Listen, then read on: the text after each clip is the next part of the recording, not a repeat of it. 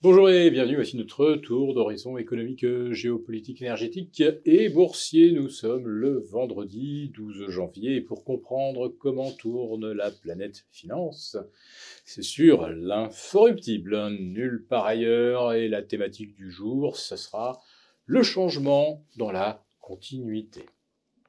Alors oui, vous pensez que je fais référence au remaniement ministériel où on a juste changé la tête d'affiche, on a euh, évacué Elisabeth Borne, épuisée par 23 49 3, pour mettre à sa place une figure immaculée qui n'a à son actif que son parcours doré et ce qui est peut-être un petit peu plus troublant, un une absence totale d'échec sur l'ensemble de son parcours. Euh, pas d'échec, mais pas non plus d'accomplissement. Alors on va quand même lui souhaiter le, le meilleur, mais euh, globalement, euh, on repart quasiment avec les mêmes effectifs, avec trois ministères régaliens, toujours occupés par Bruno Le Maire, qui va devenir le ministre de l'économie le plus durable de la Ve République, Général de Darmanin, qui n'a pas terminé sa mission, comprenez qu'il a beaucoup de dossiers et qu'on pouvait difficilement le virer.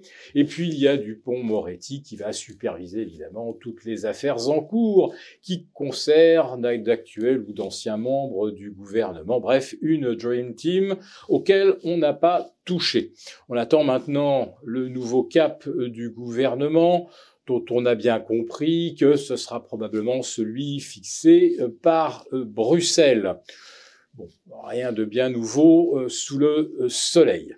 Alors les marchés n'ont pas réagi, mais alors pas du tout au remaniement ministériel, ni à l'annonce du maintien de M. Bruno Le Maire à son poste, ce qui était probablement la principale préoccupation. Et c'est d'ailleurs la première fois, comme je le disais hier, que l'on voit un remaniement n'entraîner aucune variation boursière durant plus de 48 heures. Voilà, ça c'est une grande première. C'est peut-être aussi la conséquence du changement dans la continuité. Alors, certains de nos lecteurs se disent mais quand est-ce qu'on reparle de bourse?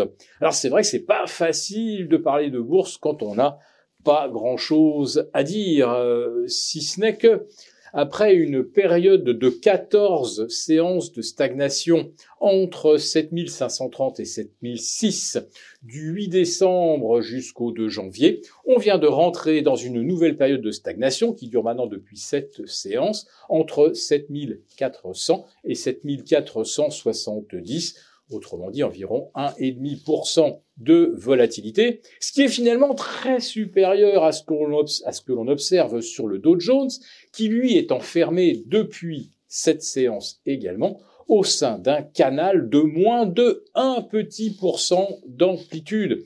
Là, véritablement, la camisole algorithmique a été posée dès le 2 janvier et tous les brins sont vraiment resserrés. On se demande même comment le marché arrive à respirer.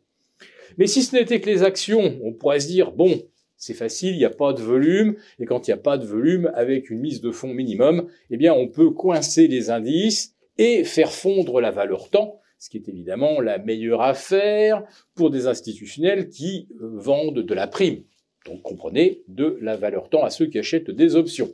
Tous ceux qui ont acheté des options depuis le 8 décembre dernier ont absolument tout perdu, que ce soit des options bull, des options call ou des options bear, c'est-à-dire des options put. Il ne fallait avoir aucune opinion sur le marché et vendre en fait euh, l'hypothèse d'une hausse ou d'une baisse, puisque ni l'un ni l'autre ne survient. Mais il n'y a pas que les actions sur lesquelles il n'y avait rien à dire, puisque sur l'obligataire, on est également pratiquement au même point depuis le 2 janvier. L'once d'or, tiens, celle-là, on la surveille de près parce que elle n'attend euh, qu'un signe du marché obligataire pour euh, éventuellement passer la barre des 2080 et s'envoler en direction de 2500. Mais voilà, ça n'arrive pas puisque les taux sont remontés à 4% aux États-Unis.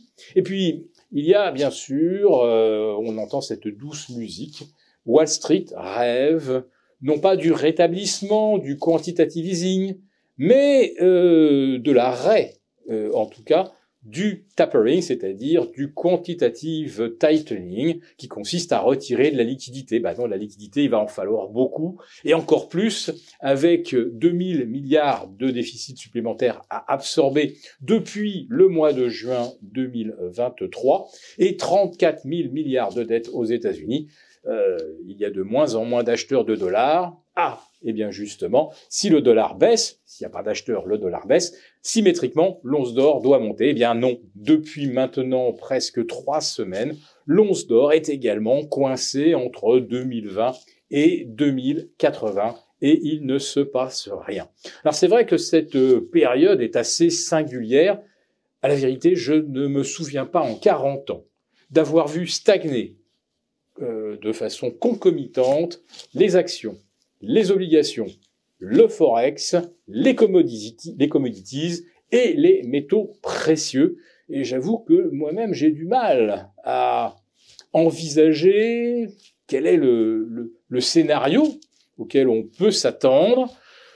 Tout ce que je pense, c'est qu'il ne faut pas se découvrir d'un fil, car on n'arrête pas de nous répéter en ce moment que les températures sont un peu fraîches pour la saison. Et oui, les amis, euh, c'est l'hiver, mais un hiver boursier comme celui que nous vivons, effectivement, je n'en avais jamais rencontré.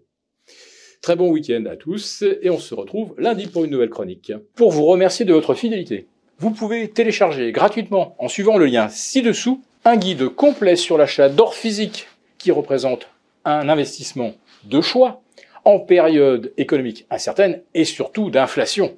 N'oublions pas que depuis un an, l'or a gagné 12%. Merci et à bientôt.